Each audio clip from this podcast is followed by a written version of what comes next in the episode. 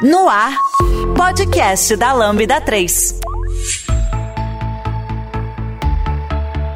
Oi, eu sou Giovanni Bassi, esse é o podcast da Lambda 3 e hoje vamos falar sobre os perrengues de viagem, parte 2. Se você não ouviu um, ouve lá porque tá muito bom, mas não precisa ter ouvido um para ouvir esse aqui não. Aqui comigo estão Juliano Alves, Lucas Oliva, Vitor Norton, Paulo Fernando e Rafael Marques. Não esqueça de dar 5 estrelas no nosso iTunes, porque ajuda a colocar o podcast em destaque. E não deixe de comentar esse episódio no post do blog, em nosso Facebook, SoundCloud também no Twitter. Ou se preferir, mande um e-mail pra gente no podcast lambda3.com.br. A Lambda 3 é a quinta melhor empresa para se trabalhar no Brasil e uma das maiores referências do país quando se fala em desenvolvimento de software e metodologia ágil. Somos um grupo de pessoas curiosas que adoram inovação e tecnologia. Estamos em constante evolução técnica e social.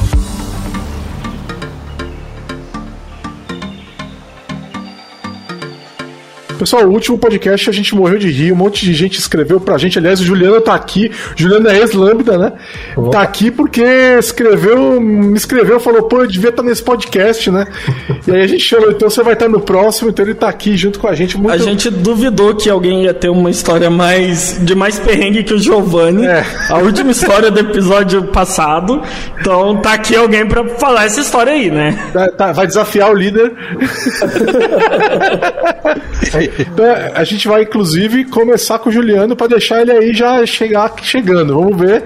Juliano, conta tu aí. Você tem uma planilha aí, você tem, tem tanto perrengue que você montou a planilha, é isso? É, então, eu tava me perguntando como é que, eu, como é que isso aconteceu, né? Porque quando eu mandei a mensagem pro Gil, eu falei, cara, eu tenho uns perrengues bons pra contar e tudo. E assim, eu não fiz uma planilha de perrengues, tá? Só pra contar, por mais que eu tenha muito perrengue. Mas o que aconteceu, acho que vale o interlúdio aqui, é que assim, eu, eu tava me perguntando, eu, assim, porque o Gigi falou, sou um ex-Lambda e eu moro em Londres, né? E por que, que isso é relevante? Eu saí da Lambda uns 5 anos atrás, que foi justamente para mudar para cá. E aí, o que aconteceu? Aconteceu que é, depois de cinco anos você precisa, você precisa reunir os documentos lá e provar que você é um, um cidadão de bem, né? Palavra do momento aí, é, para provar, tirar sua residência, documentação, etc. E aí eu acabei começando a fazer uma planilha para reunir todas as datas né, de entrada e saída do país, esse trabalho todo. E aí foi providencial, porque foi mais ou menos na época que saiu o episódio lá, e eu, quando saiu o episódio eu tinha a planilha pronta. Enquanto eu vi o episódio, era a época que eu tava escrevendo, eu ficava olhando e falava, caramba, olha, nessa época isso aconteceu, isso aconteceu, isso aconteceu. Quando chegou ali pro quinto, sexto, eu falei, cara, como é que essas coisas acontecem comigo? Tipo, teoricamente, quando você vai, o tempo vai passando, você vai ficando mais esperto, mais sábio, né? Ou mais velho. Eu não gosto de falar mais velho, mas vai ficando mais velho, o perrengue tende, tende a acontecer menos. Mas comigo eu notei que eles tendem a acontecer muito mais. Eu fiquei me perguntando, cara. A frequência é maior, né?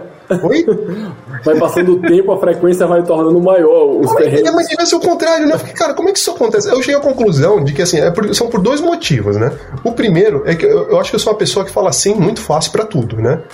E eu, eu, eu, lembro de falar isso pro Gigi, na época que o, o, o Gigi me chamou até pra trabalhar na Lambda, né? Que não só que eu falo sim pras coisas, né? Lembra, Gigi, que a gente, a gente foi. Eu fui. Eu, a, a, minha entrevista na Lambda foi numa. Foi numa academia de escalada, porque eu nem escalava. Aí eu, acho que o Gigi me, me chamou e falou: Vamos escalar? Eu falei: Vamos. vamos. E aí, cara, somado a essa possibilidade de falar muito sim, eu tenho sempre ideias brilhantes, sabe? Eu tenho umas ideias geniais, assim, que eu vou, eu vou salvar a minha, a minha ideia mais genial para contar o outro caso que eu espero que bata do Gijo aí. É, eu, não, eu não sou azarado que nem ele, mas eu me enfio muita roubada, né? Então, por exemplo, sei lá, assim, eu vou começar com um bem rapidinho aqui, só para fazer um apanhado rápido de, de, aeroporto, por exemplo. Eu tenho a mania de acreditar no, no, no, no, bem que as pessoas vão fazer se o seu voo se atrasa, né? Então, por exemplo, deixa, deixa eu deixar aqui até um, um, um conselho pro, pro bem do, do, do, ouvinte do podcast é, se você tá indo pro Brasil e você vai passar por Paris, conte com umas boas três horas para passar por Paris, tá? Porque se você parar no aeroporto de Paris, você precisa de um trem para atravessar o aeroporto. E é claro que eu aprendi isso da pior forma, né? Tipo, eu nem, eu nem tentei muito assim. O de é. Atlanta também é assim, fica a dica. É, não, tem, você vai, muitas vezes, dependendo, você vai, você vai parar por, por, passar por um desses aeroportos grandes, né? Mas assim, na primeira Mas vez, é um trem mesmo ou é aqueles monorail lá que você pega que é só para aeroporto? Trem é modo de dizer, né? Você vai ter um, um, um transporte dentro do aeroporto, né? Vamos, vamos chamar trenzinho. assim. É um Você trenzinho. É igual de Berlim, um de. Berlim também, também tem, Tem, um trem cara, é comum, assim, na Europa tem bastante. Que é tipo, gigante, em o- Londres mesmo, nos aeroportos de Londres, você pega comumente um, tipo, pra ir pro terminal, do terminal, sei lá, 10 ao terminal 40, é, é bem comum que isso aconteça, é bem, bem normal, né? E aí, eu tenho, teve uma vez, acho que a última vez que eu fui, pré- pré-pandemia, né? Eu já tava, eu tava programado pra ir pro Brasil agora em 2020, mas eu acho que eu fui em 2018, umas duas vezes, e eu passei por Paris as duas vezes. Aí na primeira vez, Cara, eu tive que correr no aeroporto, assim, tipo, sacrifiquei minha dignidade pra pegar o voo, mas corri no aeroporto. E devido ao. Eu cheguei assim, eu fui um dos últimos, né, a subir no, no, no avião. Mas é claro que quando eu cheguei no Brasil, eles chegaram, ah, então a sua bagagem não chegou. Eu falei, é claro que não chegou, né? Como é que a gente faz? Ah, dá o endereço que a gente entrega na sua casa. Eu falei, tá bom. E eles entregam. Essa parte ok, né? Aí na volta, fui passar por Paris tal, mesma história. Tipo, mas o interessante foi que assim, quando chegou aqui na volta, eles também não tinham minha mala. E assim, eu eu comecei a ver o benefício disso, porque eu simplesmente cheguei lá no balcão e falei, ah, então, sua, via- a sua mala foi parar em qualquer outro lugar. Eu falei, legal, toma aqui o meu endereço, entrega lá na minha casa, eu não preciso carregar essa porcaria. Esse não é tão perrengue assim, mas assim, acho que só pra ficar o, pro, pro ouvinte. Se você vai pra, passar em Paris, saiba que se você não tem umas boas duas horas, você vai correr e eles vão perder a sua mala. Tá? Só É, o problema disso aqui no Brasil é que se você tem coisa de valor na mala, tem um grande risco dela chegar faltando. Já teve uma vez que eu cheguei aqui com aqueles creminhos da Victoria's Secret, né, que você compra para para as pessoas da sua família Pra dar de presente pra todo mundo. para dar de presente e não tinha nenhum dentro da mala. Nossa, cara, que azar. Quebrou alguma coisa? Dano na mala? Outro, outro problema é que se você tiver trazendo mais coisas do que você deve, você vai tomar uma multa. Absoluta certeza. Esse problema da mala sumir, inclusive, é a, a minha pior história que eu tenho. Depois, se quiserem, eu compartilho aí, mas. Manda aí, manda aí. caso foi. É... Não, o Juliano terminou aí já, Juliana? Não, não, isso foi só um perrengue rápido de aeroporto. Eu posso fazer só, só mais um perrenguinho? Um perrenguinho? Manda Uma aí, eu- cara, manda eu aí. fui pra Rússia, fui pra Rússia. E, cara, na Rússia o pessoal é meio mal encarado, né? Eu cheguei lá, fui passar pela. pela. pela. Lá pelo balcão lá, e, cara, era um cara, tipo, com uma farda, assim, olhando pra minha cara, que, mano, o cara tava com raiva enquanto ele olhava pra mim. Aí ele ficou olhando assim, ele virou e perguntou meio, meio, assim, sabe, com aquele. um inglês assim, meio riscado, assim, né? O que, que você tá fazendo aqui? Eu falei, caramba, né? Aí eu peguei e falei assim, ah, então, eu vim pra um, pra um congresso de dança, né? Aí o cara olhou sério pra mim e falou assim, você tá aqui pra um congresso de dança? Eu falei, é, você é um dançarino? Sou. O cara abriu um sorriso, cara. Eu fiz o dia do cara naquela. Eu tava gelado, cara, do russo encrencando comigo. O cara deu um sorriso e falou: Nossa, que legal! Eu falei, é, né? Muito bom. Essa Porque é não engraçado, porque toda vez que algum segurança no aeroporto interage com você, você já acha que tá 100% errado. Uma vez eu tava passando no raio-x nos Estados Unidos e a pessoa elogiou a camisa que tava es- escrito é, Sua onda está te esperando. A pessoa falou, gostei da camisa. Eu, tipo, Mãos "Quê? pros altos. Não tenho droga nenhuma de braço. não, não tem bomba não. Já tirou a camisa, jogou do chão, saiu correndo, né? Pelo amor de Deus. E, cara, um guarda russo ainda, que os caras já são mal encarados, já tem uma bruta fama, né? E, ô, ô Juliano, é verdade que ninguém na Rússia fala inglês? Ah, ninguém- assim, hum, é, é, é verdade, essa é bem verdade, assim, tipo. ah, Então, o contexto disso é que nem eu mencionei, né? é Que eu, eu danço Suzuki, né? Então, tipo, eu fico viajando, assim. é- deve ser por isso, inclusive, que eu me enfim tanto perrengue, porque você acaba viajando bastante, né? Aí você acaba viajando low cost. E aí já viu, né? Mas ah, eu chegando lá, cara, assim, no aeroporto, assim, eles têm aquele sotaque bem característico, aquele sotaque bem. que o pessoal até meio que faz piada, assim, né? Tipo, imitando o russo. É bem, bem forte mesmo. Ah, mas lá mesmo, enquanto eu tava no congresso, poucas pessoas falavam, falavam inglês, assim, tipo, os anúncios eram todos em russo, eh, eu dançava com as pessoas, ia conversar, assim, a boa parte delas falava só russo, assim, pouquíssimas pessoas falavam inglês. E um dos meus perrengues também é justamente a questão de, de língua. Depois eu conto pra vocês que foi na Dinamarca também. Que é justamente essa. é, a- as placas na Dinamarca, pouquíssimas placas pelas que eu vi, não tinham conteúdo em inglês. Então era tudo lá escrito em, escrito em dinamarquês. Então tinha lá Krobayaba, Yos, e eu não sabia o que era, só apontava, eu tô querendo ir pra aqui. Só falava, só que pelo menos o pessoal fala muito inglês na Dinamarca. O pessoal tem o costume de falar muito inglês. Mas os lugares não tem uma tradução. Então você só apontava, só apontava a placa no, no- no Google e falava assim, eu quero ir pra esse lugar. E ele falava. Mas um dos, um dos perrengues, quando eu cheguei em Copenhague, contar um pouco do meu, meu perrengue. Não foi, não digo que foi perrengue, né? Em Copenhague foi que também nessas questões, como o Juliano falou de low cost, eu só viajei low cost pela Europa. Que é a melhor forma de viajar, eu digo, eu recomendo.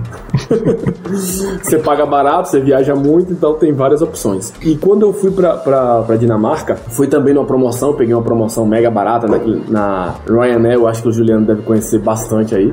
Que é a melhor é companhia de se É a melhor companhia que tem. conhece é o ônibus voador europeu.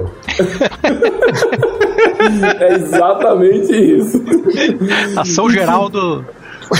Cara, é o cometa, é o cometa. Pra ser São Geraldo, o Ryanair tem que melhorar bastante. Pra você ah, ver boa, o nível. Boa. Tipo, a, a, poltrona não reclina. É low cost, low cost. A poltrona Cara. não reclina. Eles vendem até loteria dentro do, do avião. do que é a Ryanair. Eu acho que vale falar pra quem não conhece a Ryanair, assim, tipo, na Europa tem um ditado comum, assim, que o pessoal fala que na Ryanair você tá a ponto de ver as pessoas viajando de pé. Exatamente. Tá... passa o menino vendendo, é... passa o menino vendendo doce, botando o um negocinho de bala no. É no, quase no... isso. A Ryanair, basicamente. Pega é um avião e manda um. Vai, motor, vai descer aí na Finlândia. Ryanair nesse nível. Cara, mas tipo, pra quem vai, que, pra quem foi nas minhas condições, pra meio que fazer um mochilão, é melhor companhia aérea que tem a Ryanair, porque são muito baratos. Eu peguei esse voo pra, pra Dinamarca, saindo de Dublin, eu acho que eu paguei 60 euros ida e volta, muito barato. E meu primeiro perrengue que eu peguei foi que eu cheguei lá de madrugada. Eu cheguei lá, era por volta de uma da manhã, mais ou menos, o voo. E quando eu cheguei, é, como eu falei, né, as placas lá tá tudo escrito em dinamarquês, você não entende nada.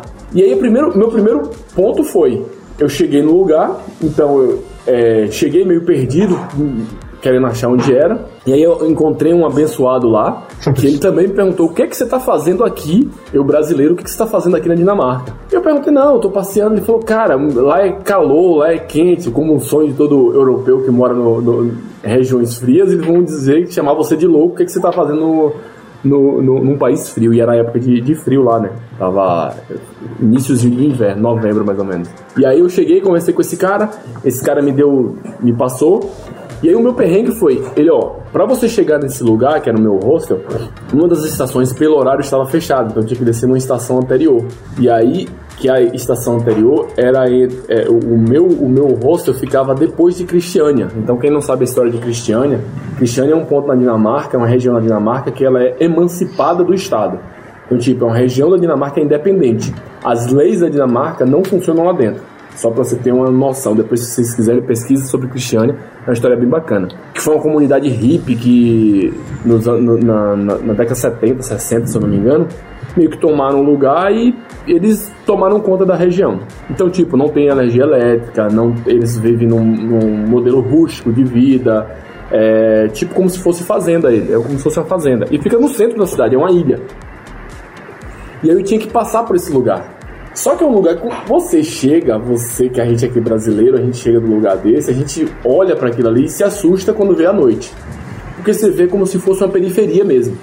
Eu falei, cara, existe periferia aqui na, na Dinamarca. Eu fiquei com medo. Imagina se chegar três da duas da manhã, descer do, do, do, metrô, andando no meio da rua. Tem até um vídeo meu na, na, no Instagram, nos stories, que eu tô andando, e é uma escuridão total que as, a, só tem lâmpada das casas. E eu tô passando no meio desse, desse bairro andando, andando e aí eu, eu, eu morrendo de medo, né? Óbvio, morrendo de medo, sozinho, escuro, no, no meio da noite.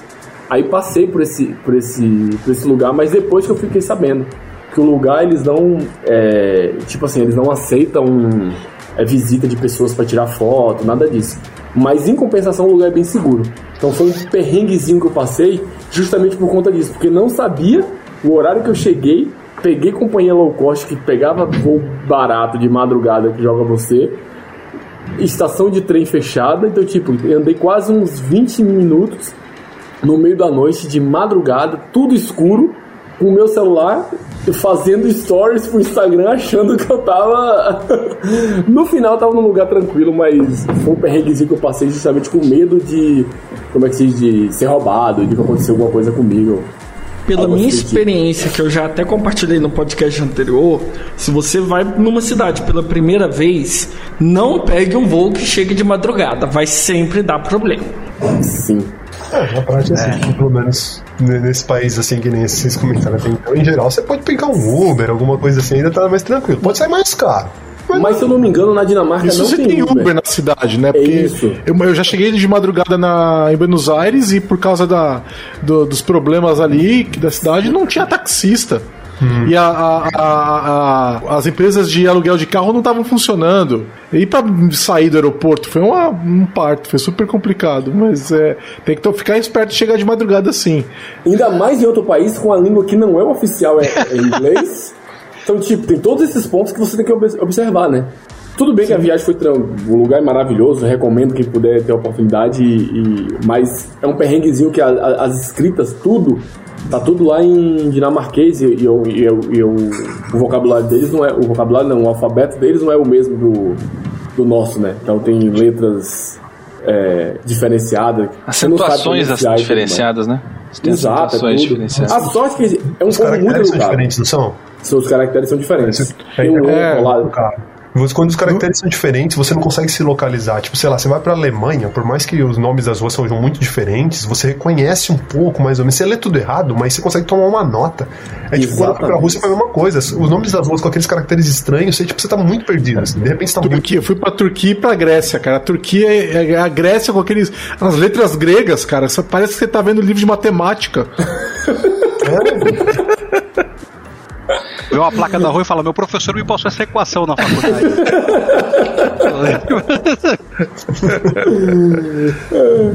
Mas Juliana, ainda, ainda tô, eu, tô, eu tô curioso sobre saber o seu, o seu perrengue master aí que vai superar o do Gil, mas eu acho que deixa, vai deixar pro final, Gil, esse do. Não, não, vamos ouvir o do Lucas, aí que ele começou É, a o falar. meu, é- é, o, meu, o, meu é, o meu foi tenso, na verdade. O meu foi tenso. O meu foi tenso até porque, na, na- até a, a- fica a recomendação de novo de ouvir o primeiro episódio dos perrengues, porque pra mim, inclusive, foi, foi é, tranquilizador, porque eu ouvi as histórias do Didio me fez pensar que eu não era um alienígena, porque minha, minha esposa trabalhou muito tempo na companhia aérea e eu viajava igual ele falou pra gringa por qualquer motivo, tá ligado? Era tipo ir pra Ita- Itanhaém pegar a praia, velho, era a gente ir pegar o avião e ir pra gringa. Então eu tinha até uma amiga minha, a Carla, que ela fazia aniversário em 7 de setembro, ela falava, eu nem te convido mais pra festa de aniversário minha, porque eu sei que feriado você tá fora do Brasil. Cara, eu tenho uma amiga que a mãe dela era de companhia aérea. E ela queria ir pra Praia Grande com as amiguinhas quando ela era criança. E a mãe dela queria ia, levava ela pra Nova York. Ela não quero mais ir pra Nova York. Mas era, Real, era uma parada assim. Que as amigas vão pensar, mãe? Eu quero ir pra velho. Grande. Era, era difícil. Eu chegava segunda-feira do escritório, eu tinha vindo direto do aeroporto. Aí a galera, ah, não, foi feriado. O que, que vocês foram fazer? Ah, fui pra Praia Grande. Nossa, meu, meu tio tem um sítio em Ibiúna, fui pra Ibiúna. E você? Eu fui pra Nova York. Pra onde? Nova York. Nova York. Você fica até meio com vergonha de falar, tá ligado? Vou pra Nova York, velho. Mas enfim, numa dessas viagens, né, a gente viajava muito em passagem com passagem em prêmio, essas paradas, né? E aí isso rolou pouco depois que minha esposa tinha saído da companhia que ela trabalhava. Tinha esses esquemas em amigos que trabalhavam em outras companhias, acabavam colocando na. Eles chamam de concessão, né? A habilidade de colocar emitir passagens prêmios. Então acabou que colocou a gente na concessão dele e tudo mais e tal. E aí a gente foi pra Miami. A gente foi passar um. Foi quase uma semana dessa vez que a gente foi ficar lá em Miami. E aí já foi uma loucura quando a gente chegou lá nos Estados Unidos, porque a gente. ah, tem essas, essas paradas que as companhias aéreas têm os hubs, que são os lugares onde elas mais é, viajam, né? Então, pela companhia aérea que, que esse, esse conhecido nosso ele trabalhava, a gente não tinha, não tinha jeito, a gente tinha que fazer escala em Washington ou Nova York. Então a gente tava indo pra Miami, a gente fez uma escala em Nova York, já chegou lá, já na imigração já foi treta já. Que aí o cara falou, pô, você tá indo pra Miami e tá chegando por Nova York por quê? Eu falei, ah, porque a passagem era mais barata. Aí o cara já começou a encrispar lá, porque, não, porque brasileiro voa direto pra Miami, o que, que você veio fazer aqui primeiro, não sei o que lá, e aí quis engrossar um pouco lá o caldo, mas enfim, passamos, fomos em frente, chegamos em Miami, aquela alegria de Miami, comprinhas, outlets, eh, dirige até Orlando, abraço Mickey, blá, vamos embora. Quando a gente volta pro aeroporto, começa a treta. Quando a gente volta pro aeroporto em Miami, para começar, as regras de concessão dessa companhia aérea falava que a gente tinha que andar nos trinks, bem arrumado. Então eu tive que ir pro aeroporto de terno. A minha esposa me aconhecendo. Isso, é, isso é bem comum. Isso é, isso é, É. isso é bem comum. Se Sério? você não Não tiver sabia. arrumado, você não embarca. Quando você tá isso. com passagem stand-by de funcionário.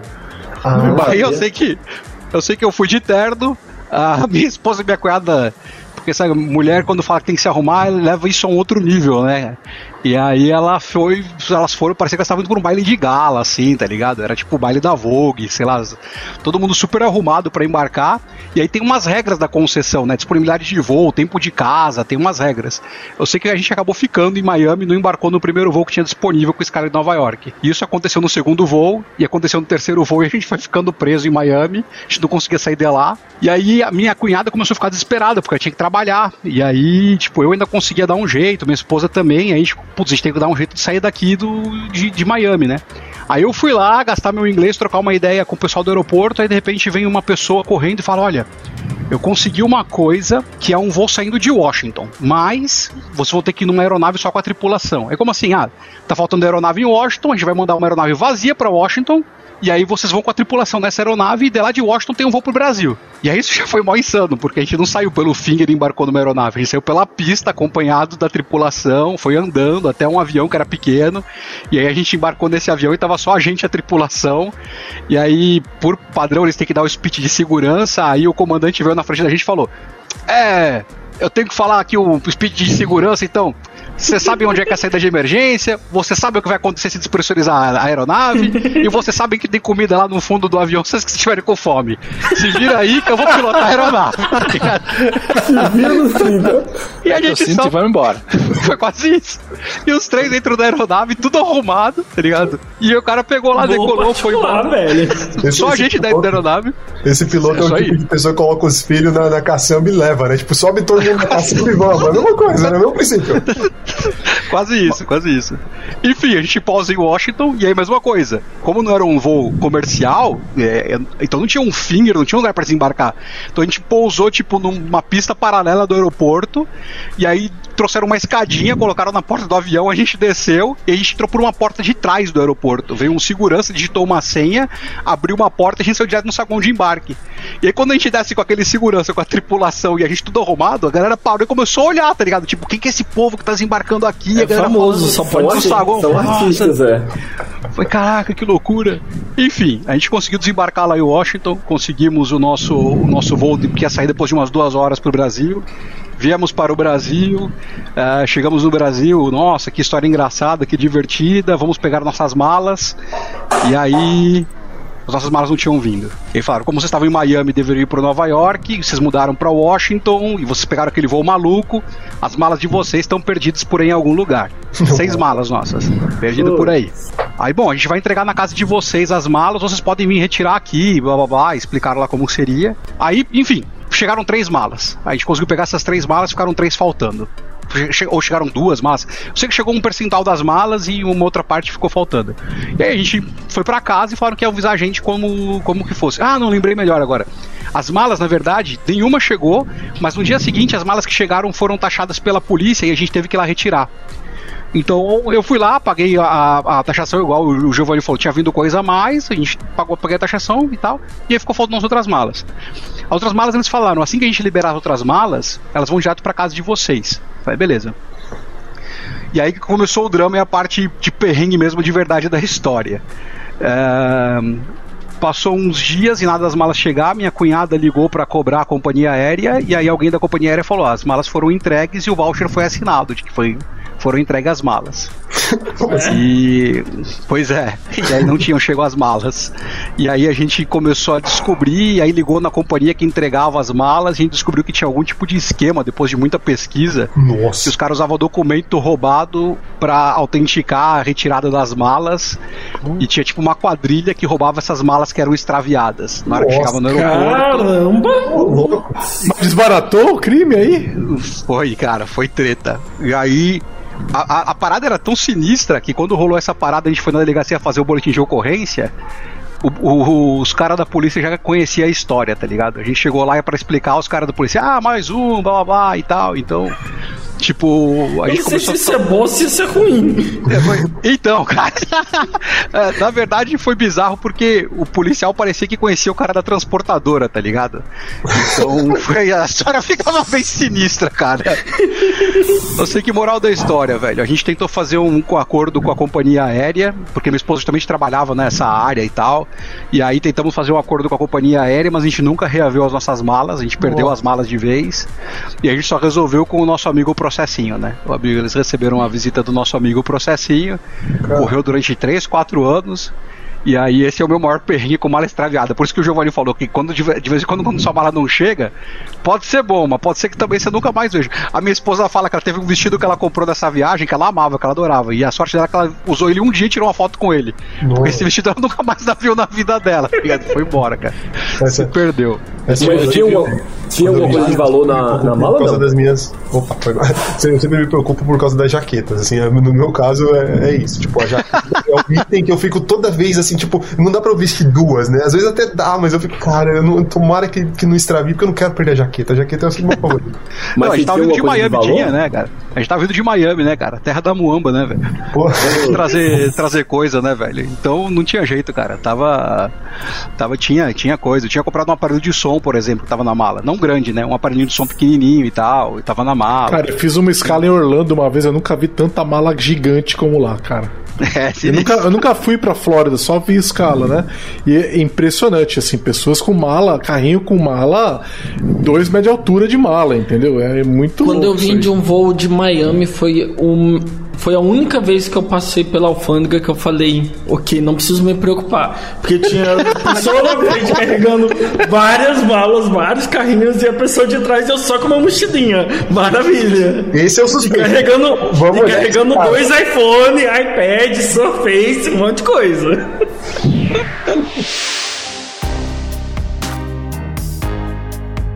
Entre em contato pelo site lambda3.com.br. Treta maior que eu tive em aeroporto, que eu lembro assim, que, que foi assim, me chamou a atenção, né? É, eu ia, tava trabalho, então eu tava socialzinho, e aí eu errei o aeroporto. Eu tinha que ir pra um aeroporto aqui de São Paulo, eu fui pro outro. Que é do Cheguei outro lá- lado da cidade, pra quem não é de São Paulo. Pois é. Cheguei lá com o ticket, né?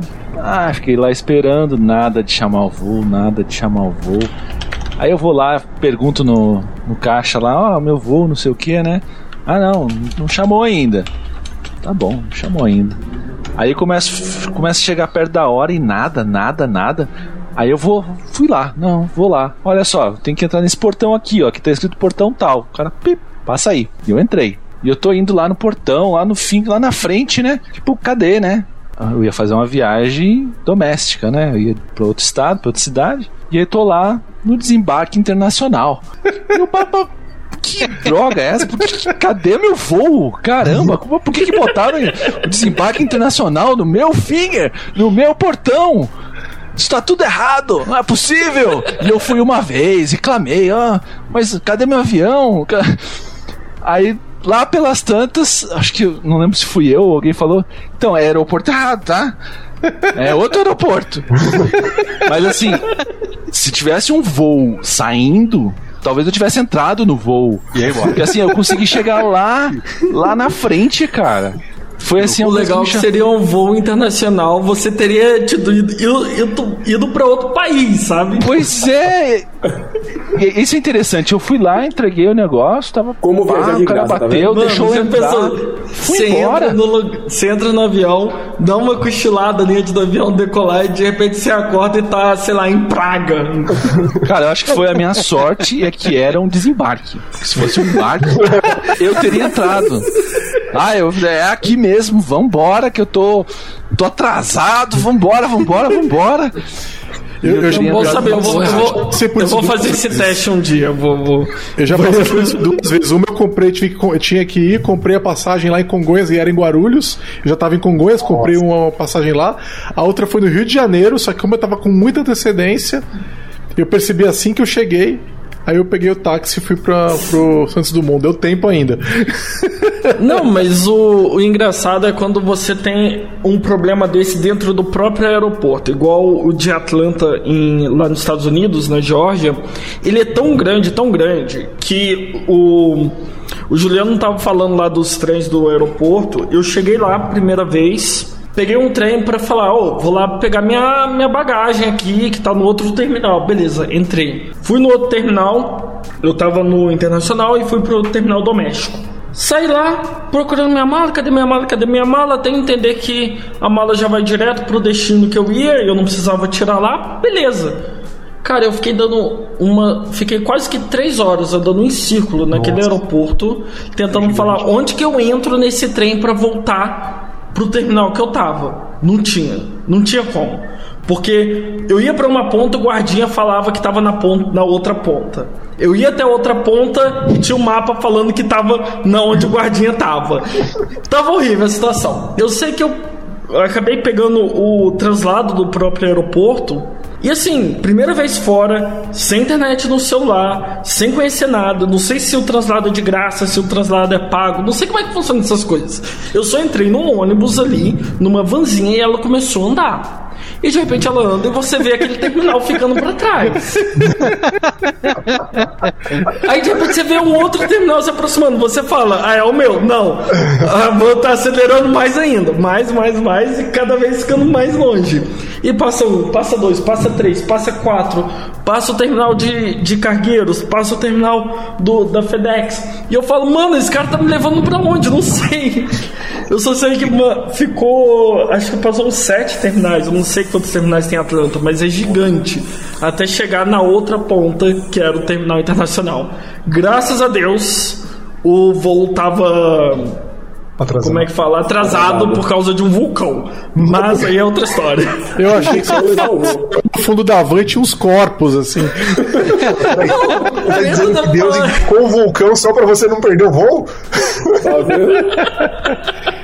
É quase isso. Se foi, se foi aquele vulcão lá da Islândia, Foi então, no- foi, então foi Thor.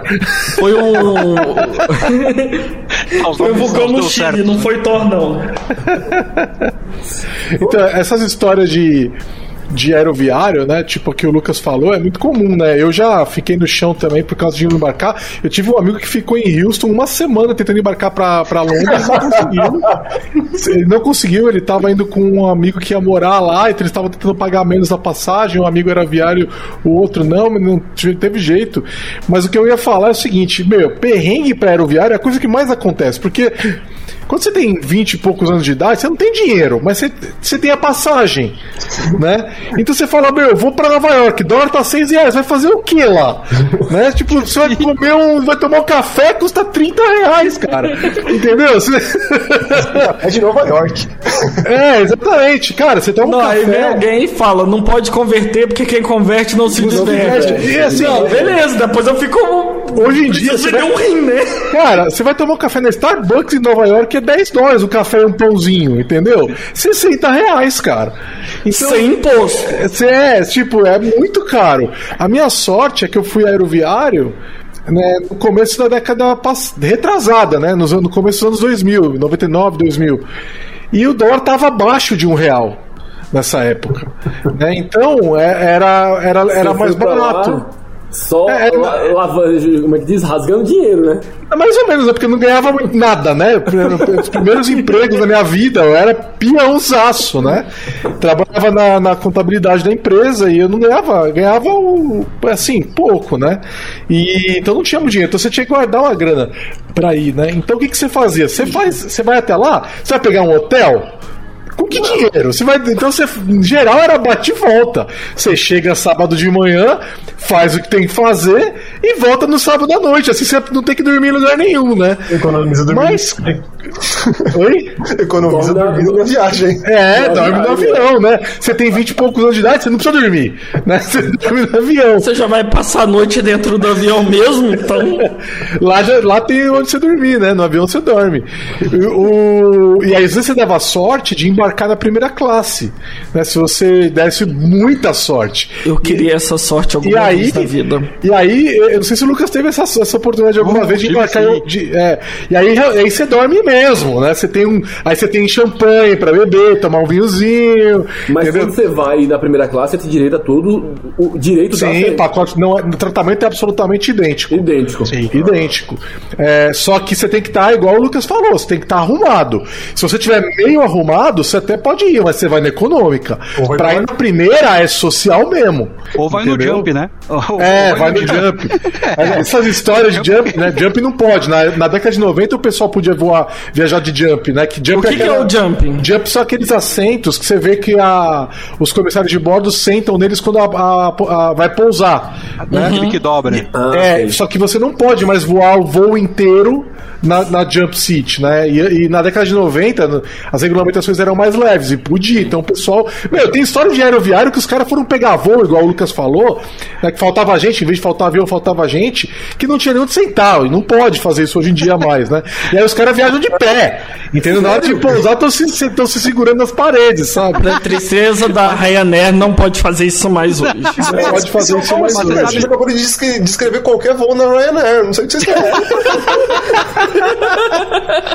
Hoje em dia não pode mais, mas na década de 90 isso era comum pra caramba. Mas Você sabe, Giovanni, que uma das minhas aventuras também malucas de, de avião foi uma dessa do, do Jump. Que a gente, também, a gente tinha ficado de um dia pro outro já em Guarulhos, não tinha conseguido embarcar, tá ligado? Aí chegou um comandante que tinha vindo de, de da Flórida e ia voltar. Ele só tinha voltado, feito uma hora de descanso e ia voltar pra Flórida. E ele chegou pistola porque não tinham deixado a família dele embarcar porque não tinha espaço no voo de Miami pra, pra São Paulo. Aí ele chegou pistola falando: Não, eu sou o comandante da aeronave, eu libero, então tá liberado todos os jump, libera pra todo mundo. E, putz, põe gente onde tiver espaço aí, põe tudo aí, pai, eu tô, tô bancando aqui a parada. Esse E aí, claramente pode, foi né? contratado pela Ryanair. É porque, é porque o comandante, o comandante é a autoridade máxima em voo. Sim. Ele realmente pode fazer isso, né? E aí. Ah, então ele tem eu o poder fui. de fazer essa decisão de. Mesmo que, mesmo que não. Não só tem como fez. Ele chegou lá ele e é falou. responsável por todo mundo se acontecer alguma Carteirou, coisa. né? também, Sim. Exatamente, carteirou. Sim. E aí o resultado foi que eu fui no jump dentro da cabine do comandante. Eu vo- voei de São Paulo até Miami dentro da cabine do comandante. Foi uma experiência maluca, totalmente maluca, porque era um voo durante o dia. E aí tava muito sol. E aí assim que decolou.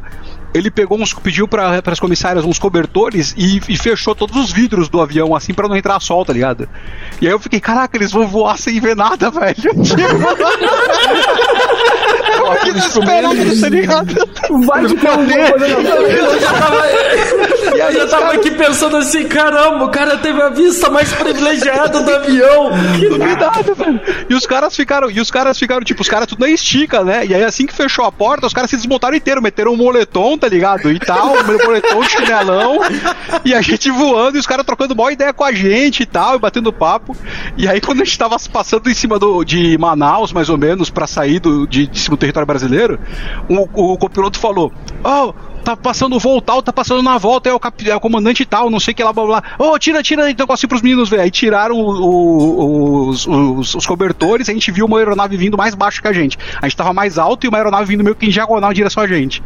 Aí um cara que tava, que era amigo deles, tava no jump também dentro lá do, do- da cabine e falou: dá uma farolada pra mostrar que é a gente. Aí o cara falou: não, dá pra fazer sim, quer ver? E aí eles acenderam uma luz do, do, do avião, tá ligado?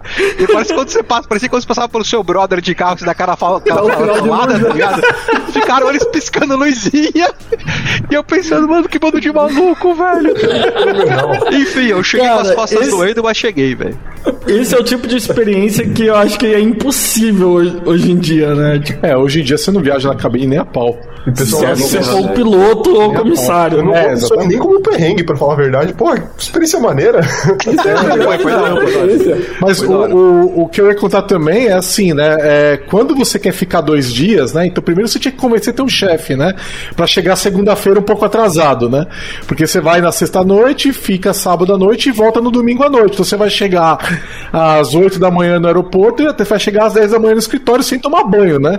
Então esse é aquele negócio, mas você tem que convencer o chefe. Passou essa fase, aí é onde vou dormir. Aí tinham duas opções, né? Primeira, eu vou, eu vou com mais 10 pessoas e a gente pega um quarto de hotel e finge que não, não- e finge que tá todo mundo no mesmo. Então como é que era esse?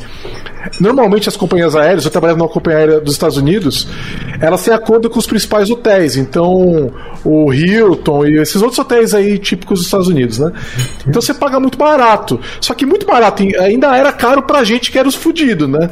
Então a gente pegava e pegava um quarto pra cinco, seis pessoas, entendeu? E daí pegava e dormia no chão e não sei o que, Mas né? deixavam dormir a de Não, aí tem a técnica, é o seguinte, chega dois na reserva, porque as camas dos Estados Unidos, aquelas camas de que eles têm são muito grandes, né? As camas de solteiro deles são muito grandes.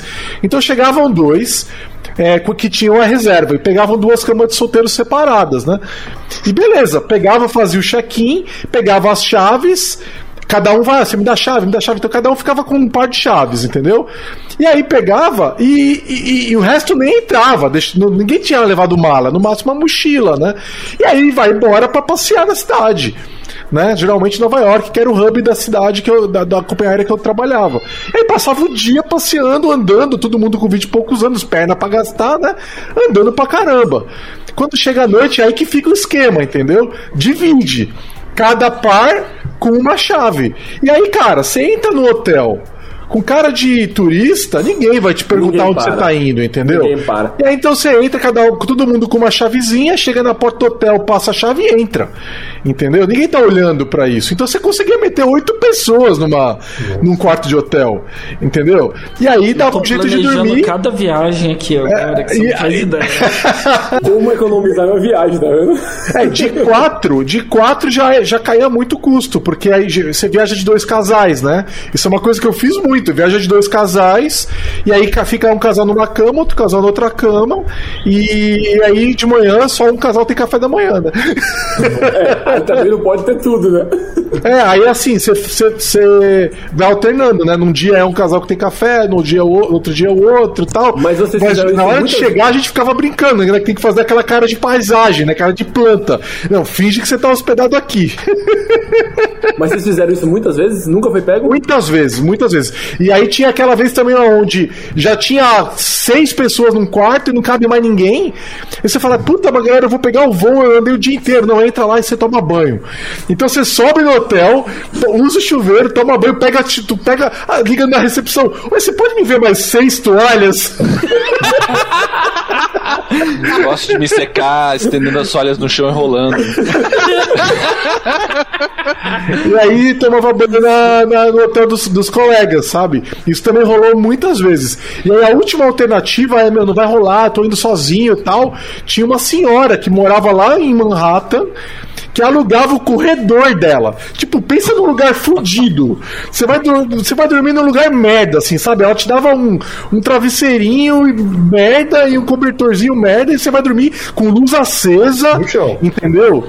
E Pelo é menos isso. você tá em Manhattan, é isso. É, aí você acorda no dia seguinte todo quebrado, mas você tá na cidade já. Aí você saía pra andar. E você pagava, meu, era, era um terço, um quarto que você pagaria no hotel afastado, assim, sabe? Porque a gente também sempre ficava em hotel em Newark, nunca ficava em, em Manhattan. Vai pagar 200 e tantos dólares no hotel em Manhattan, mas já vai pagar 90 no hotel em Newark, entendeu?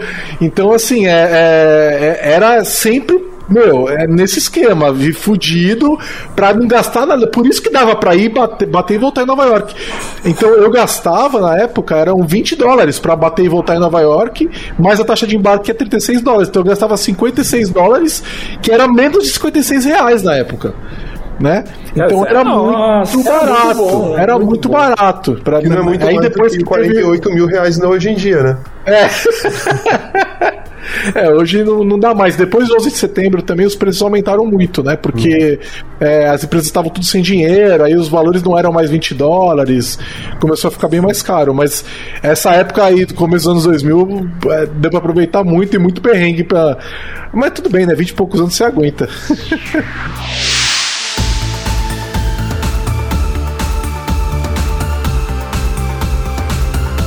E aí, já deu as cinco estrelas no iTunes pro podcast da Lambda 3? Então vai lá.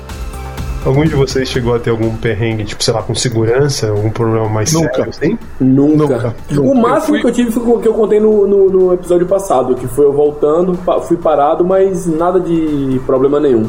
Que é aquela Eu questão tive. que parou, tirou as roupas tudo, mas não tive problema nenhum. Eu tive um que eu fiz uma viagem pela América do Sul de carro. E aí, passando pela Argentina, quando eu fiz o meu roteiro, o ex me mandou por uma rodovia. Eu falei, ah, essa aqui tem alguns quilômetros a menos, né? igual praticamente. Joguei, né, pro outro.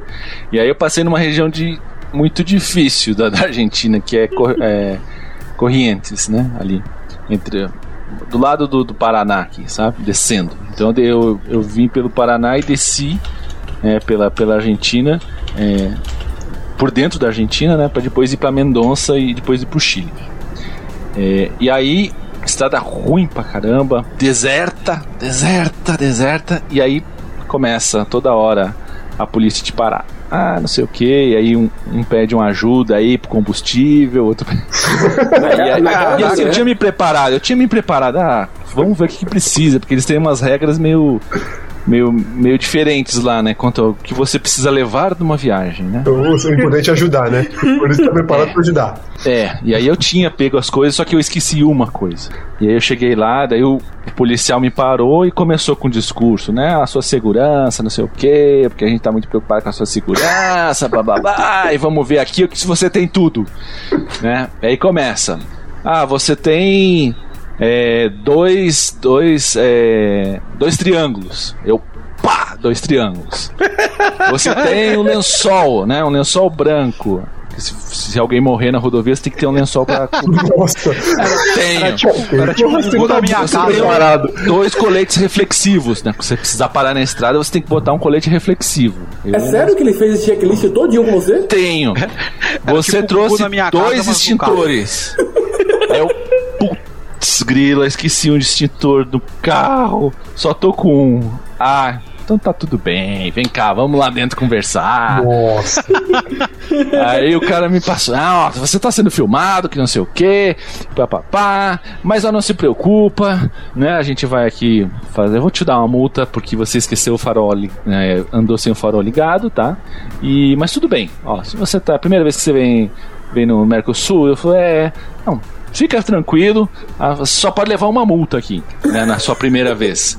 Então, se você entrar no país, na Argentina, e você levar uma multa, é, você pode fazer o que você quiser e você não vai ser mais multado. Porque você já levou uma multa. Ok.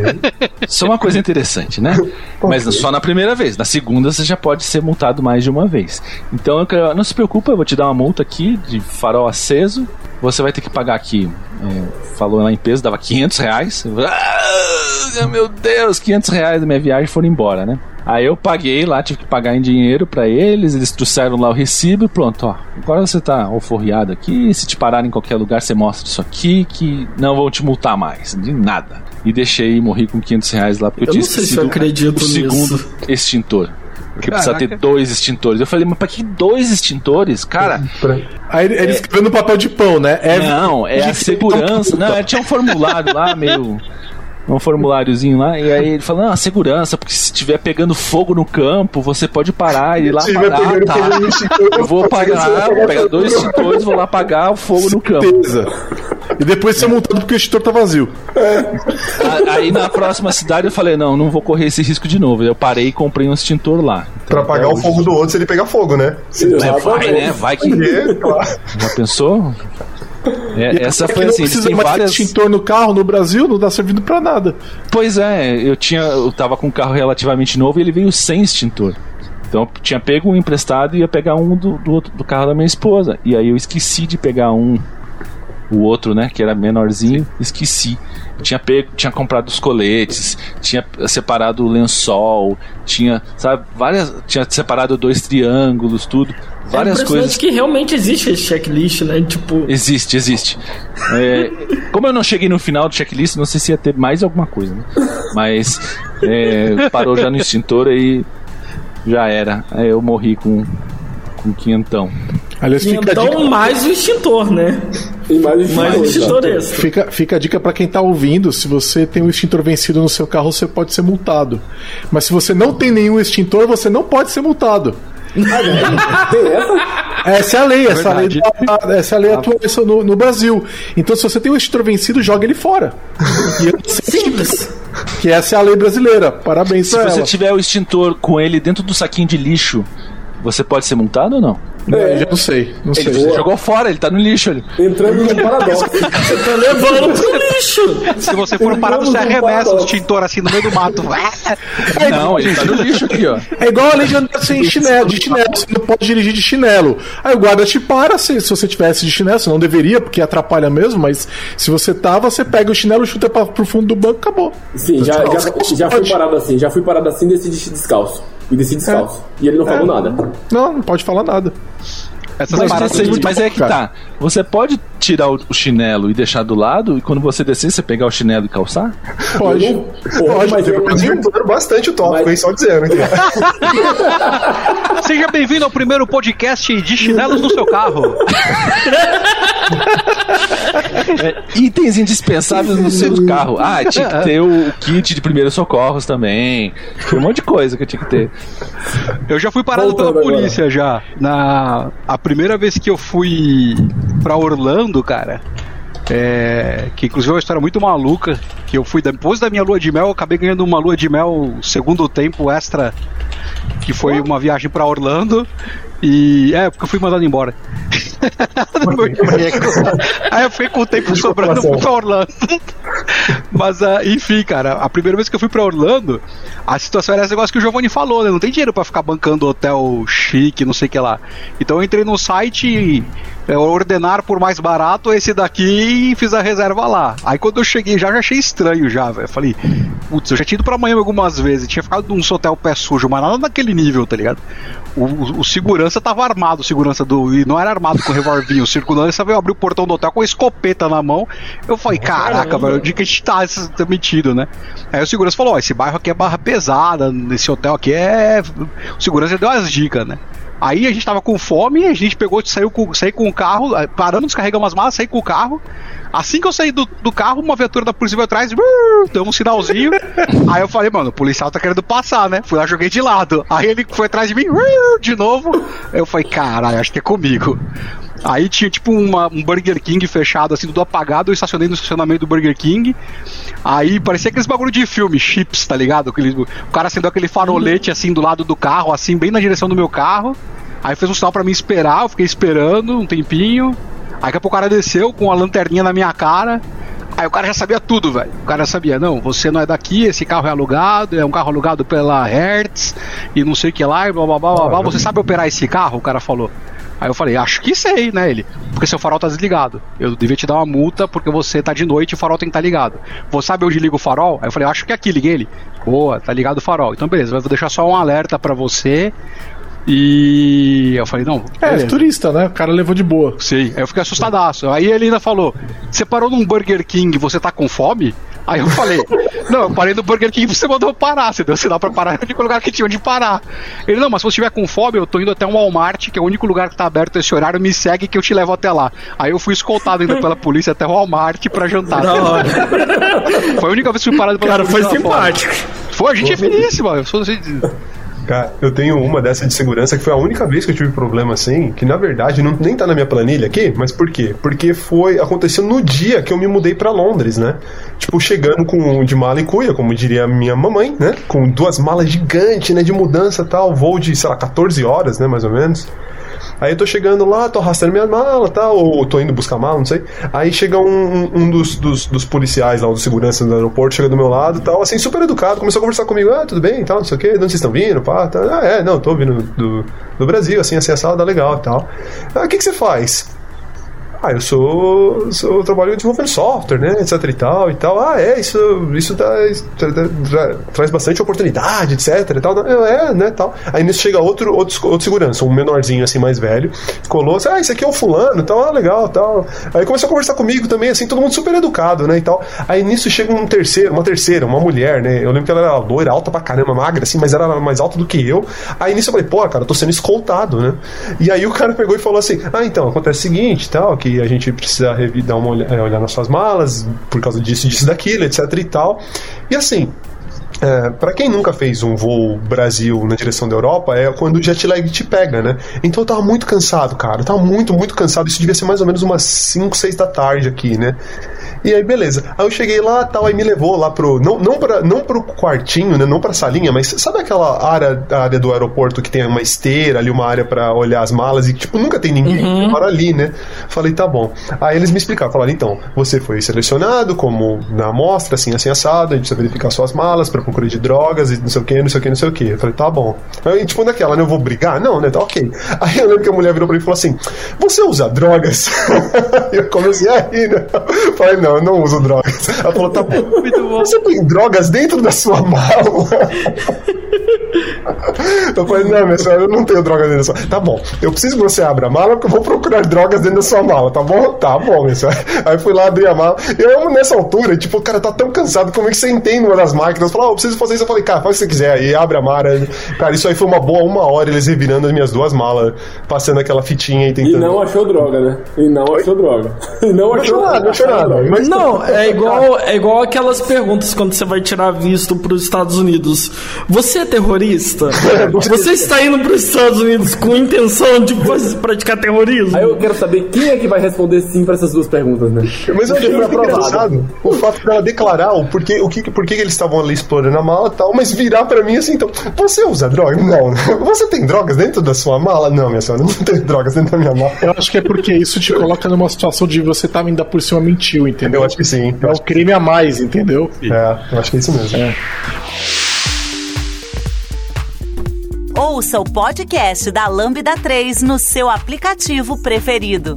Mas, Juliano, quero saber qual que é a grande. Mas então vamos lá, vai. O grande perrengue. Tá, deixa eu me ajeitar na cadeira aqui. Então, então vamos lá. Então vamos começar.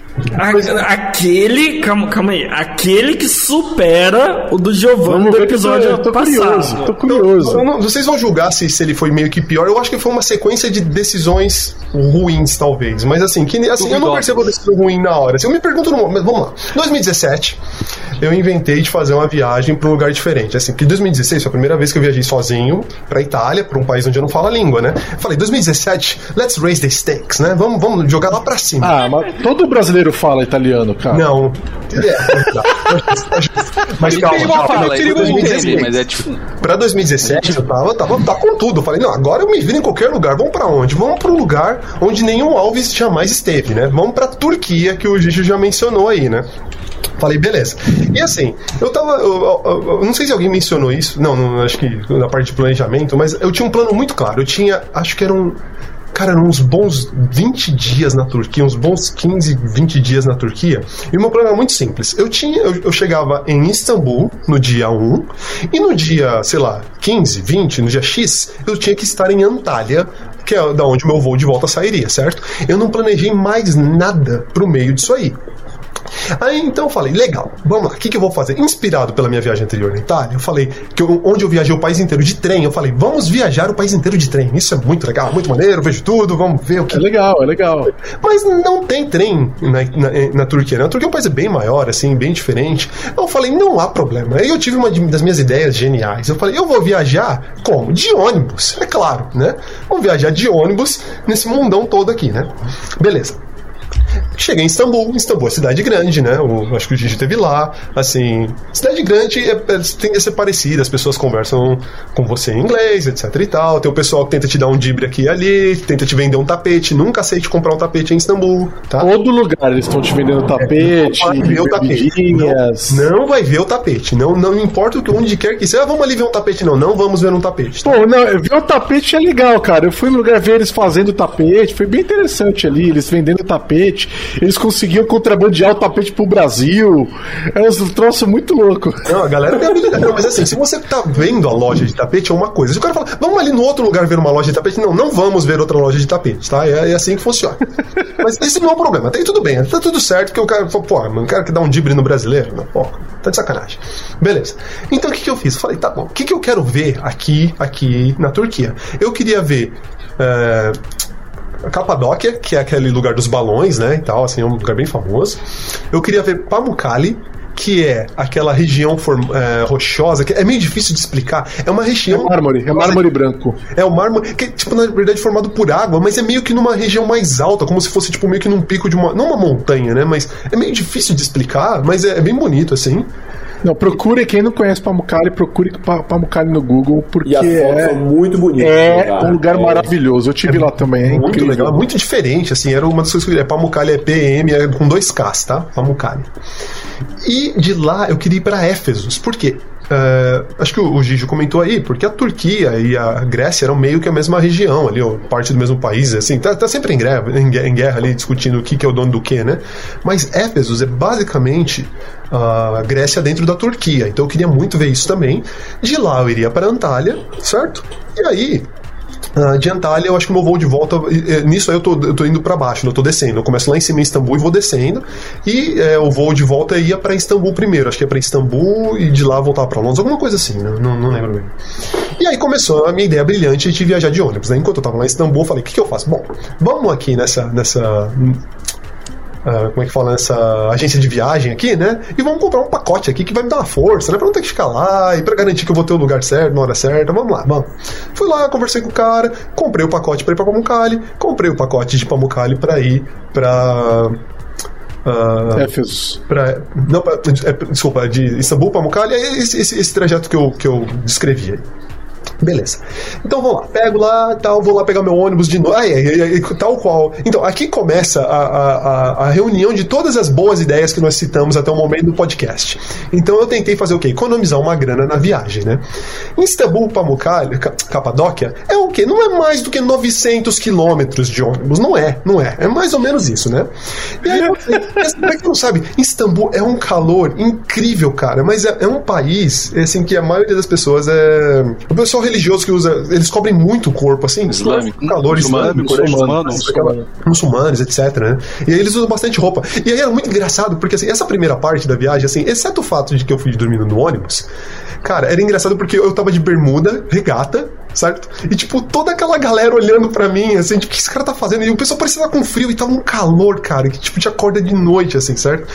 E aí tem aquelas paradas de, de, de beira de estrada, né? Assim, pra quem já foi, sei lá, São Paulo, Minas Gerais, você sabe do que eu tô falando. Assim, tem aquelas paradas de meio de estrada, você para, vai no banheiro, compra uma bolachinha ali, um lanchinho, né? E tal. E aí eu fui nessa primeira parada. Chega lá, o banheiro é um buraco no chão, tá? Ele tem meio que uma loucinha ali, mas é um buraco no chão. Mas falei, ok, né? É, é assim que as coisas são por aqui, legal. E tinha porta? Tinha porta, tinha porta. Ah, então já tá bem É civilizado. luxo, né? Assim, imagina Ah, o tem o luxo aí. Não é só um buraco cavado, é meio que uma privada embutida no chão, se é que isso faz sentido, certo? Eu já vi desse daí, é isso aí. E assim, de vez em quando você encontrava uma mais comum, né? O, to o toalete mais comum, mas era muito assim. Aí nessa daí eu falei, beleza, não vou, né? Ficar, não, não tô tão precisado assim, né? Beleza. Aí chego em na lá na Capadóquia, né? Aí chego lá e tal, e tipo, meio que te largam no- na parada de ônibus, né? E aí começa a aventura, porque ninguém fala inglês, né? Ninguém fala inglês, tá bom. Aí eu pego, acho que eu tinha o Google Maps já, né? Funcionando. Eu acho, eu acho que eu, eu comprei um chip. Eu tinha internet, né? Eu lembro que eu tinha internet. Ó, o Google Maps. Google Maps é perigoso, hein? Eu sei, tá? isso Foi foi o que me fudeu. Eu vou chegar lá. Calma, Já eu vou chegar lá. a- já começou Aí- errado por aí, né? Não, mas até, até tem então tudo bem, né? Porque isso aí, tipo, dormir durante a noite. Essa, essa parte foi tranquila, né? Porque o guia do ônibus falava inglês. Era tranquilo essa parte. Aí cheguei lá na Capadóquia, alguém me deu umas direções gerais.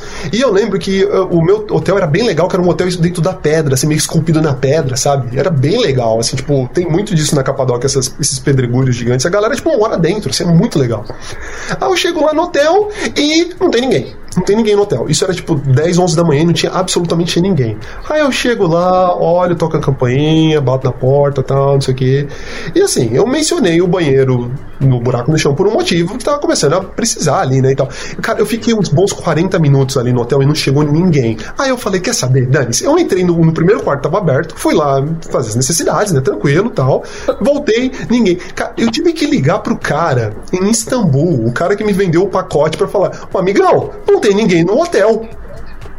O- aquele cara teve que ligar pra alguém pra mandar alguém lá me atender. Tipo, eu fiquei uns bons, mais uma meia hora pra chegar alguém pra vir falar comigo. Aí eu falei, pô, não tem ninguém aqui. Ele, ah, eu tô indo lá chamar. Ele mandou alguém vir falar pra mim, tipo, verificar se tinha alguém lá mesmo pra ele chamar a pessoa. E eu fiquei esperando mais uns 20 minutos.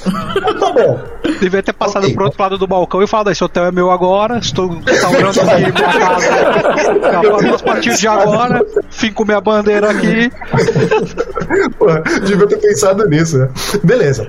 Aí, de noite desse hotel aí, aí eu caí na cilada do que o Gigi falou. Aí eu ia num restaurante lá que eu acho que era meio famosinho e eu joguei no Google Maps, né? E assim, o GPS ele funciona muito bem, mas quando ele não tem referência, e por não ter referência é o seguinte: na Capadócia você não tem muito o conceito de rua. Eu acho que a ideia de rua não pegou muito bem lá. Então o GPS meio que te traça uma linha reta, independente do que aconteça.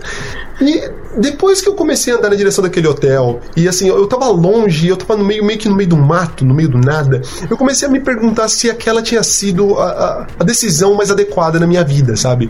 Quando eu tava olhando, vendo o hotel longe pra cacete, eu andando no meio das, das pedras lá, porque é meio, é meio arenoso, não tinha nada. Eu falei, cara, como é que eu me enfio nessas, né? Eu falei, não, tudo bem, cara, pô, é um, é um novo E país. você tava sozinho. Você tava Tava sozinho. Tava sozinho, tava escuro pra cacete. Aí quando eu vi o barulho de cachorro, eu comecei a ficar meio preocupado. Eu falei, porra, mano. Tinha... Mas beleza, até aí tudo bem. Aí eu simplesmente aprendi que na volta eu ia pelo caminho mais longo e não segui o GPS, até aí tudo bem. Minha estadia em Pamukkale foi ok, né? Tipo, nada demais. Na, e na Capadóquia. Aí é a hora de ir pra Pamukkale. E aí, e aí melhora, né? Nessa altura, eu já tô indo da Pa- Capadócia pra Pamukkale, eu não tenho um bom suporte do cara lá de Istambul, porque eu tô a, sei lá, mil quilômetros de distância, né? Então eu vou lá na, na- no, no guichezinho, né, falar, então, eu tô indo pra Pamukkale. E, cara, eu, eu, eu- foi uma proeza, porque assim, eu consegui sair de lá com uma palavra. Assim, as pessoas não falavam inglês, certo? Então o que, que eu fazia? Eu usava o nome da cidade em um tom um tanto quanto interrogativo, e aí se a pessoa respondesse o mesmo nome em um tom afirmativo, isso estava indo na direção correta. Então eu cheguei lá e falava assim, Pamukkale? Aí o cara falava Pamukkale. Aí eu falava Pamukkale, entendeu? E assim ia. Beleza. Mas é, eu tô me adiantando. Eu cheguei lá na, na- na- no ponto, né, de ônibus lá no que seria a rodoviáriazinha de Capadóquia, né? Eu falei, ah, então, tipo, vim trocar meu ticket aqui. O cara me deu um ticket de papel e ele falou: "Então, você vai ter que ir com esse cidadão ele, ele trouxe um tiozinho, certo? Ele trouxe um tiozinho e falou: "Esse tiozinho aqui vai te levar pra esse outro lugar. De lá você pega o seu ônibus, OK? OK, tá bom." O cara veio, tipo, todo solícito, né? Veio, vamos, vamos, vamos, né? E, tal. e, cara, ele me colocou dentro de uma Kombi de lotação dos anos 90. Assim, se vocês lembram bem, quando a ideia de lotação começou, foi basicamente o que aconteceu. Mas, assim, aquelas Kombis que a gente usava nos anos 90, ao que parece, elas foram mandadas diretamente pra Turquia para que as pessoas conseguissem prosseguir com aquele, com aquele negócio, porque funcionava bem lá. E, cara, assim, quando o cara falou, eu vou te levar ali, cara, esse ali foram uns bons 50 quilômetros de lotação. Com pessoas subindo e descendo e eu me perguntando, assim, falando, eu pensando comigo assim, cara, como, como é, que, como, é que eu, como que eu vim parar aqui? Assim, tipo. Eu eu, não Que decisões da minha vida me levaram a esse lugar? Nessas alturas que eu, eu, eu- o problema é que eu também me esqueço, mas nesse momento eu falo, eu- será que eu deveria ter dito sim naquele momento, né? E fui indo assim, tipo, trocando gente e tal, e tipo, pessoas assim na rua, sabe? Parecendo aquela parada rural, assim, que você pega uma galera e troca e tal, e as pessoas iam descendo, mas não tinha nada ao redor, não tinha nada. Esse que era a parte Daqui a pouco eu vou chegar em Osasco, você pensou, né? Pô, é, tipo, vai, vai passar, se passar o terminal Parque Dom Pedro aqui, pelo menos eu tenho referência, né? Beleza. Depois dos bons 50 quilômetros, eu cheguei lá num lugar que era. Cara, vocês lembram aquelas rodoviárias bem antigas, mais ou menos? Tinha uma no Braz, eu acho, ou aquela da Bresser, assim, tipo, pra quem é de São Paulo, que é aquela rodoviária que é tipo, é, cara, é praticamente um- uma quadra gigante com ônibus, pra cacete, assim, organizados meio que em filinhas, assim. Era uma parada dessa, mas era tipo 10 vezes maior do que, lembro, que eu lembrava de ter visto no Brasil, né? E aí eu voltei pro, a utilizar o recurso que eu tinha, né? Eu começava aí nas direções gerais, que o cara me deu um outro papelzinho, que, tipo, com uns códigos lá que não queriam dizer nada, e me apontou uma direção. Eu fui lá naquela direção, mostrei o papelzinho pra alguém e falei, pra alguém falei, Pamukkale? A pessoa, Pamukkale. Eu falei, Pamukkale, né? E assim? Era, a comunicação realmente funciona muito bem quando você tem uma palavra ou outra. E aí, cara, eu peguei. O cara me colocou no ônibus que era mais, já era mais parecido com, aquele ônibus de viagem mesmo. né? Eu falei, porra, ainda bem, né? Aí eu, tipo, assim, conseguindo respirar de novo, eu falei, porra, tô bem agora, aqui tá tranquilo tal. Tô sentado no meu lugar. Me chega um tiozinho e começa a falar comigo em turco, assim, tipo, meio alto, assim, meio nervoso. Tá, lá, lá, lá, lá. Aí, tipo, eu falava assim, né? Tipo, eu respondi em inglês, né? Eu, eu não entendo o que você tá falando. I don't, I don't understand. I don't speak your language, né? Eu ficava falando, eu não entendo o que você tá falando. E aí o cara parecia que ele tava muito puto, ele me começou a gritar comigo, né? Tipo, aí eu levantei, aí eu comecei a falar assim, alguém, tipo, em inglês, eu, eu falei em inglês e acho que em espanhol também. Alguém aqui sabe o que tá acontecendo? e ninguém tinha a menor ideia. E o cara gritando, e eu, tipo, puta que eu pariu, o que que tá acontecendo aqui? E nisso veio o, o carinha que trabalhava lá no, no, no ônibus, lá, né? O, seria o, não o cobrador, né? O, o carinha que acompanhava, e eu tentava conversar com ele, falava, cara, o que que tá acontecendo? E o cara parecia desesperado, sabe? Porque o tiozinho ficava gritando, e eu, tipo, eu olhava pro tiozinho gritando, olhava, eu olhava pras pessoas, assim, o que que tá acontecendo aqui, né? E é, tipo, com muito custo, eu acho que eu não tava no lugar dele, ou talvez o cara achava que eu tava no lugar dele. Assim, eu tinha o número certo, só não tava no lugar errado. Eu sei que, assim, com gestos, o cara meio que me convenceu a sentar em outro lugar. Eu falei, beleza, mas tchau, tipo, o que tá acontecendo, né? Beleza. Aí foi lá tal, e aquele calor infernal, mesma coisa. Mil quilômetros, tá? Camada Capadócia pra Mucali, mil quilômetros. Aí eu vou mil quilômetros depois, eu acordo, né? Tal pra encurtar um pouquinho a história. E, cara, tipo, eles me falaram, ah, beleza, chegou aqui numa estação de, tipo, numa, numa rodoviária, mais ou menos, também, que parecia mais um shopping, inclusive. Aí me soltou lá. Aí eu tô, legal, obrigado. Aí eu começo a andar ali, começo a procurar as coisas pra onde me referenciar, e tem um nome diferente o lugar, né? Nome diferente, ok. Aí eu vou olhando, olhando, olhando, e eu não, não estava em Pamukkale, eu estava em uma outra cidade. Eu falei, ok. Estamos chegando em um próximo nível aqui, onde a gente está se perdendo num país em que a gente não consegue nem ler as placas, né? Eu fiquei uma boa meia hora andando para cima e para baixo, tentando descobrir onde é que eu tava, até eu achar um, um, um, oficial de polícia que mais ou menos, muito mais ou menos falava inglês, que confirmou minha suspeita de que eu estava na cidade errada. E aí eu comecei, aí, mas nessa altura eu já tava meio puto, né? Porque aí não era culpa minha. Então o que eu fiz? Eu liguei pro cara de Istambul de novo. Isso era sábado, às seis da manhã. Eu liguei no celular do cara. E aí, tipo, mano, tá cansado, tá de saco cheio. O cara gritou na minha orelha a noite passada também. Aí eu liguei pro cara e falei: caramba, cara, o que que tá acontecendo aqui? Por que eu tô nesse lugar e tal? Aí ele falou: ah, não, teve um cara que tinha uma van que ele tava te procurando aí, mas não te achou e não sei o que e tal. Ele veio com, com, com. me enrolou lá.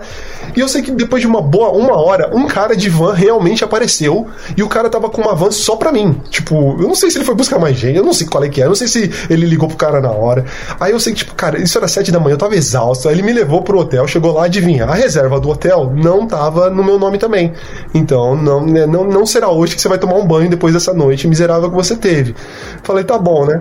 O que me ajudou foi que a galera do hotel tava de muita boa vontade, me deixaram tomar banho naquele.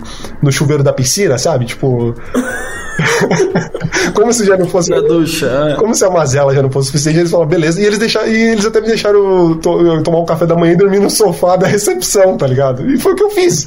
Foi, por, porra, ainda bem que tem umas pessoas de bom coração aqui, né? E, e depois disso, tipo, essa parte não foi tão, tão, tão pior depois disso, né? É, a parte de Pamukkale foi legal, aí eu, tipo, não viajei, é, dei uma passeada lá, vi, a- vi a parte lá que o Gigi falou, que é bonito pra caramba lá, a formação, a formação de água lá, com, com as rochas brancas, tá bonito Tem umas ruínas antes, E né? aí? Tem, um, tem umas ruínas antes. É, é, tem muita coisa lá. É, Isso você tá- Aquela papoula, né? As florzinhas de papoula, tudo vermelho, super bonito. Ah, é. Tem, ali, ali naquela região tem umas, umas formações que são é, restos de o que foi e, é, o que foram cidades gregas também, tudo, né? Pô, é bem legal, né? Aí beleza. Mas assim, você não fica mais do que me- um meio-dia, um dia em Pamukkale, porque não tem muito pra Você se entrou na também. água, Você tem ou- isso. Entrei na água, fiquei um tempão lá brincando, lá, subindo e descendo lá na, na paradinha de água. É legal, cara. Eu cheguei a ver um, um outro lugar é, mais pra baixo que tem tipo meio que um, meio que como como se fosse um parque com água. Isso é bem bonito, Cara, assim. o- os é bem legal. são meio confusos, porque quando eu tava indo pra Pamukkale, os caras me levaram atrasado, eu cheguei de vanzinha também, não era uma Kombi, era uma vanzinha, tipo uma mais, mais moderninha. Essa altura não era Eles mais, tá? la- largaram a gente, eu, minha esposa e mais um- um- duas mulheres, falaram: é, é aí. Aí vocês procuram tal lugar. e aí a gente saiu, e aí faltava tipo cinco minutos pro ônibus sair. Aí tem quatro desesperados correndo pelo. Pela, pela rodoviária, sabe? E não achava o lugar, aí achamos o número do ônibus, conseguimos entrar, tipo, sentamos e o ônibus saiu, assim. Foi muita sorte, mas os caras, os turcos são, são pessoal um pouco meio complicado mesmo. Você chegou a virar pro cara e falar assim, Pamukkale? Só pra ver, assim, só pra ter Não, certeza? era eu sabia o número, né? Então eu tinha que procurar um determinado número Sim. do ônibus. Então a gente saiu procurando o número do ônibus do, do- da rodoviária. Mas você conseguiu Ah, eh, se, se perder mais que eu na Turquia. Não, tem mais. Calma que não, não terminou ainda. Aí a gente teve os rolês de Pamukkale, porque ainda tinha que ir pra Éfesos, né? Mas nessa altura de Éfesos, é, ali, tipo, eu falei, cara, daqui não fica pior. E não, o pior não ficou mesmo, não. Ficou até meio que mais divertido de essa passagem. E aí, assim, fiquei ali em Pamukkale e tal. Quando a gente tá indo pra Éfesos, indo de, de vanzinha, não de Kombi mais também, tá eu, um argentino, uma família de. do pessoal, eu acho que eles eram do Paquistão, talvez, que eu não conversei com eles, assim, né? Que, tipo, eram, eram tipo duas mulheres e umas duas crianças. Tinha uma mulher é, turca que tava com o motorista, e o motorista, que, eu, que era um cara. ca- Eu, eu nunca vi alguém tão sorridente, tão de bem com a vida quanto aquele motorista, né? Porque, tipo, nessa altura, isso aí foi no mesmo. Eu acho que foi na tarde do mesmo dia do, do rolê aí do, de Pamukkale, de se perder e tal, né? Então, beleza. Aí, e, dormir no sofá, etc. Dormir no sofá foi tipo uma meia hora, assim, né? Não foi muito. Eu tava meio cansado, peguei a van, tamo indo pra Éfeso, eu dormi. Quando eu acordo, a van tá parada, no meio do nada, no meio da estrada, né? E, tipo, eu acordei com o quê? Com a, com a, a, a família lá de paquistaneses meio que em pânico, meio que gritando, meio que desesperada, né? Eu olhando e cara, o que tá acontecendo, né? Aí eu fui lá tentar falar com o motorista. O motorista era turco e não falava nada. Aí eu peguei e falei pra ele assim, é, tipo, perguntei o que que tá acontecendo? E ele falava muito pouco de inglês, ele falava uma palavra, geralmente. Aí ele falava assim, é, ele falado assim, car broke. Ele, ele sorria, ele abriu um sorrisão, cara. Eu achava sensacional. Car broke. ok. É, Aí eu falei pra ele, né? Tipo, tentava, tentava conversar, né? É, que eu tentei perguntar, o que a gente tá fazendo aqui? O que a gente vai fazer? Porque ele não tava fazendo nada, né? Aí ele falou uma coisa do tipo, waiting car. Aí sorria de novo, tá ligado? E a, e a família paquis- paquistanesa desesperada, porque eu acho que eu acho que eles estão indo pra pegar um voo, alguma coisa assim. Eu não entendi direito, eu não me lembro bem, pra falar a verdade. Mas eles, eu acho que eles estão pra perder o voo, né? E aí, cara, eu lembro que, tipo, chegou uma van, né? Que seria o lance de consertar a nossa van, né? E aí. O cara que chegou, chegaram dois caras, o cara que tava dirigindo, e, o, e, assim, essa eu nunca esqueço. E o, o mecânico era igual ao Ron Perlman, o Hellboy. O cara era igual ao Ron Perlman. Eu fiquei olhando pra ele e falei, cara, o Hellboy veio me ajudar, cara. O Hellboy veio nos salvar aqui. E assim, por, por mais que assim, nessa altura, cara, esse, esse perrengue eu tava só, só, só, tipo, cara, tudo era alegria, sabe? Tipo, eu tava achando o máximo, porque eu tava, tipo, eu tinha uma comida comigo, eu tinha comida ali, né? Tipo, uns- tinha uns snacks, né? Tava tudo dando, tava ok, sabe? E aí o cara ficou lá, deu uma olhada no motor, etc e tal. E ele, o motorista. Aí daqui a pouco o motorista vira pra mim, sorri e fala assim, no luck, e sorri de novo. Só sorrir com isso, velho.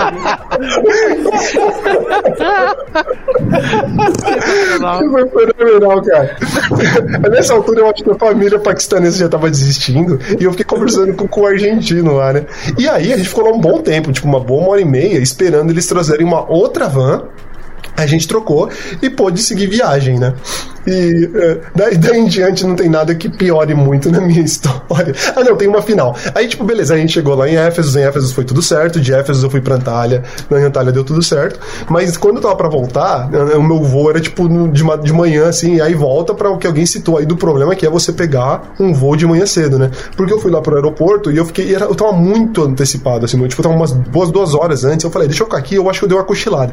Quando eu acordei, eu falei, ah, não, deixa eu passar pela segurança. E tinha uma fila quilométrica na segurança. Eu falei, cara, eu vou perder o voo. Aí começa aquele infortúnio, né, de você, o cara, se você ser o cara, ah, dá licença, meu voo tá pra partir e tal, não sei o quê. E, cara, eu tive que fazer um bom tempo pra passar na frente de todo mundo. E a sorte foi que o pessoal foi, foi muito solícito. Não, a, a minha dica é chegar pra alguém no aeroporto mesmo, que trabalha no aeroporto, no, no guichê ali, e falar, opa, meu voo tá, tá pra sair. Sim. Daí você. Isso- Daí a pessoa vai te ajudando. Isso funciona muito bem se a pessoa entende o que você tá falando. Que tá Ah, claro. Eu entendi isso primeiro. Falar inglês, né, cara? Pô, é difícil, cara. Mas eu, eu passava, ficava passando com o bilhete apontando o horário, sabe? Tipo, eu tô atrasado, eu tô atrasado, eu tô atrasado. E essa, essa foi uma versão muito, muito reduzida na medida do que eu pude da, minha aventura em Éfeso, Antália se perdendo na Turquia. É, aí. passei uma- um- Vocês julgam, vocês julgam. Os, os ouvintes jogam nos comentários. se- Porque, porque eu queria falar, tipo, o, o Gigi, ele deu azar, cara. Eu, eu, eu me enfio nessas situações. tipo, eu acho que é uma boa ideia. Esse é que é o problema. Eu acho que esse por esse problema, né? Fazer um Você hashtag de problema, Juliano, o Gigi hashtag. Giovanni, pra ver quem que foi que passou perto. É, eu, tenho, eu tenho uma que eu, que eu fiz assim que foi assim é, realmente más ideias más decisões. Quando, nessa viagem que eu tava fazendo na América do Sul, né, fomos até o Chile, daí voltamos e, e descemos em, até Buenos Aires. Em Buenos Aires a gente chegou naquela época que estava tendo protestos da reforma trabalhista. Então, casa rosada cheia de tapume, né? Uma beleza para passear, né? E aí a gente pegou os. Vamos, passear como? A gente pegou o City Tour. E a minha esposa ficou incomodada lá com o hotel, não gostou muito. Eu fiquei meio assim também. Daí eu peguei e botei tudo dentro da mochila e vambora, né? Então eu botei dentro da mochila o dinheiro, passaporte, tudo que a gente tinha assim de valor tava na mochila. É, pegamos, hum. compramos o ticket lá e vamos fazer o City Tour. Estamos lá no City Tour, rodando, ah, bonitinho lá em cima, olhando, ah, olha ali, não sei o que, ali não sei o que lá. Estava indo lá para a região do Madeiro, né? E aí a gente resolveu, ah, vamos descer aqui, né? Tava quase na hora do almoço, vamos descer aqui para comer alguma coisa.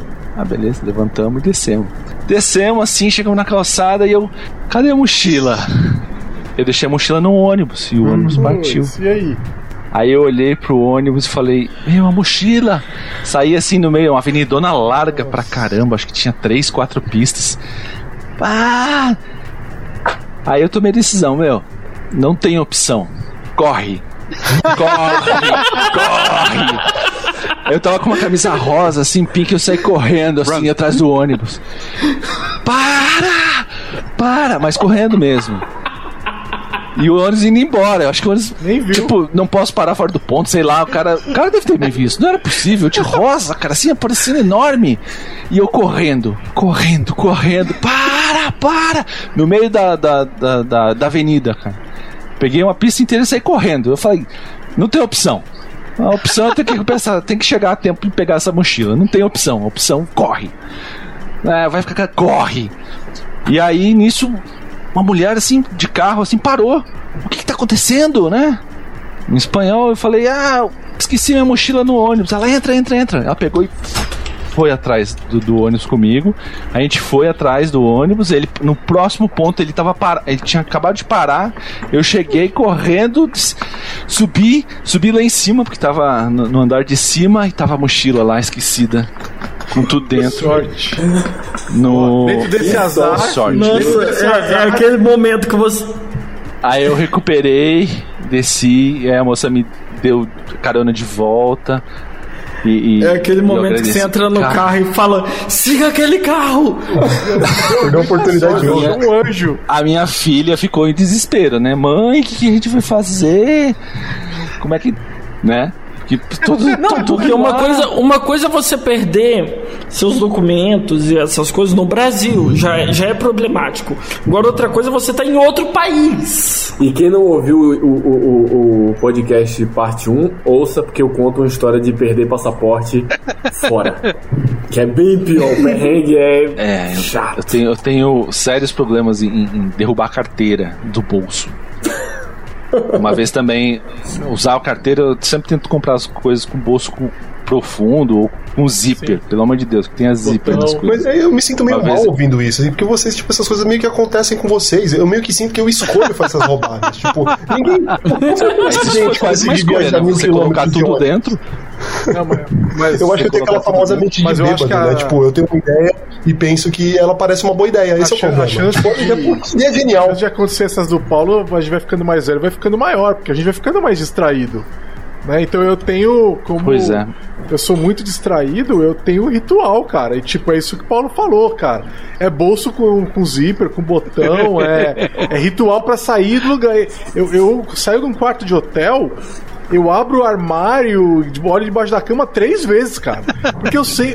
cara, na, na Turquia, eu deixei uma, uma sacola de roupa. Eu, eu, eu, e a minha esposa, Nossa. ela é distraída igual eu. Então a gente deixou um monte de roupa, ficou tudo lá, tipo, roupa suja, sabe, que tinha para lavar, a gente tirou da mala e não pôs de volta.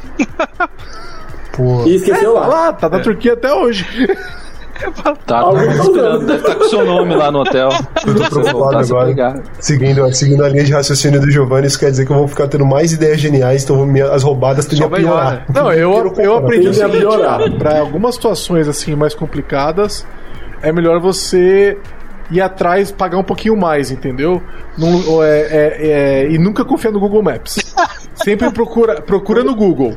Como eu chego em tal lugar? você- Aí você vê as instruções e vê se bate com o Google Maps. Se bater, você até pode usar o Google Maps. Mas você tem que. Mas esse não é o problema. O meu problema, o problema é que você está citando faz todo sentido. O meu problema é que eu olho alguém e falo assim: vamos daqui para um país em que você não sabe falar a língua, não sabe nem o nome da cidade de ônibus. Vamos, parece ideia Não, genial. mas Por isso que me bem, alguns países você não tem opção. Na Turquia ninguém fala inglês também. Né? É, é um- é um negócio complicado. É, Na Grécia ninguém fala inglês também. Quando eu estive na Grécia, Ok. você não- ninguém fala inglês. Se você não, não bancar, você não vai conhecer esses lugares. Só que aí é mais o lance de você falar, putz, esse caminho eu vou fazer com. Eu vou pagar um pouquinho mais, porque na, na Grécia, os cami- as voltas que eu fiz, se eu tivesse tentado fazer sozinho, eu, não- eu ia ter levado três vezes mais tempo e eu ia ter gasto mais dinheiro também, porque. é, você conseguir descobrir os lugares e ver os preços, e não sei o que lá, você acaba gastando mais dinheiro até. E tempo, quando você tá numa viagem dessa, é um negócio que você, você não tem muito, né? Então você tem que se sim, preocupar. Geralmente é tempo já é contado, já tem que pensar em, tudo, em todas as situações Pois é, mesmo. pois é. Ah, eu, eu recomendo pro, é pro exatamente ouvinte, aí, se ele tiver tempo, se ele se, pra ele se perder num país em que ele não fala a língua, eu recomendo. Fica, Geral fica. Dá, dá dói no coração na hora, mas depois vale. E Uma por mais que você planeje a viagem, a viagem nunca sai como você planejou. Não tem essa viagem Nunca, que você nunca. planeja, bota tudo bonitinho, dia tal, vou estar aqui, vou pra tal. Nunca sai do jeito. Alguma coisa vai acontecer que vai te tirar do percurso. Uma outra que eu consegui também, que foi assim, dei sorte. Eu fiz um voo, tava indo para outra cidade também a trabalho, e aí caiu minha carteira no, no banco do avião. Caiu. Aí eu desci, né? Peguei a mala, saí lá fora, bato. Cadê a carteira? Aí eu voltei correndo. Aí os caras deixaram eu entrar de volta. Eu entrar de volta pela pista e até o avião Nossa. e até o- Que os sorte, bancos, o viu? pessoal já tava limpando. E fui lá achar a carteira e cara, Que eu uma vez no aí, ônibus viu? que tá levando você até de volta para o aeroporto, o ônibus que tá entre o, aer- o avião e, a, e, o, e o aeroporto, né? É, eu tô lá de pé, eu e a minha esposa, a minha esposa vira pra pessoa e fala: Olha, vira pra mim e fala: Olha, esse cara tem um Surface igual o seu. Parece muito. Aí eu olho minha mochila. menos ela não é tão eu distraída, né? mochila e falo, puta, é o meu. Aí eu apontei e o cara. Eu falei, meu Surface, aí ele é seu? É, porque eu, eu achei lá, alguém esqueceu no aeroporto. Falei, pô, pelo amor de Deus. O cara tava na boa fé de procurar quem é que tinha deixado mesmo, né? Porque senão ele tinha escondido, ele tinha guardado, Não, tinha é que- na mochila, não. né? Parece o seu surf, tem até os adesivos do seu surf. Tá lá foto do Microsoft. e tudo, é muito parecido. Não, o cara vira pra ele e abre, né? Porque reconhece facialmente. Galera, excelente, foi, dei muitas risadas, muito bom. É, eu acho que eu tenho certeza que cada um de nós tem mais umas 10 pra contar, mas vamos, vamos parar agora, senão a gente não para mais. Boa. Valeu, e aí a gente faz um terceiro mais pra frente já e continua essa, essas histórias aí. Eu já topo pro terceiro, hein? Tem, tem a vez que eu, tem a vez que eu inventei de viajar de ônibus, inclusive, pra, de, da Látvia pra Lituânia, e fi- fica só essa aí. Então, Fica Aí, ó, de. já fica de. Ô, Juliano, É, Juliano. Vou pro lugar onde eu sei falar o idioma? Não, muito melhor ir pro lugar onde eu não faço a menor ideia de como me comunicar. Assim começa. Pra Espanha? Foda-se, Espanha, não quer ir pra Espanha. O Azerbaijão é muito ótimo nessa época do ano, né? pior que eu Tchau. Falou, falou. Valeu. Falou, pessoal. Tchau. Você ouviu mais um episódio do podcast da Lambda 3. Indique para os seus amigos esse podcast. Temos também um feed só com assuntos de tecnologia e outro que mistura assuntos diversos. Toda sexta-feira, sempre com o pessoal animado da Lambda 3.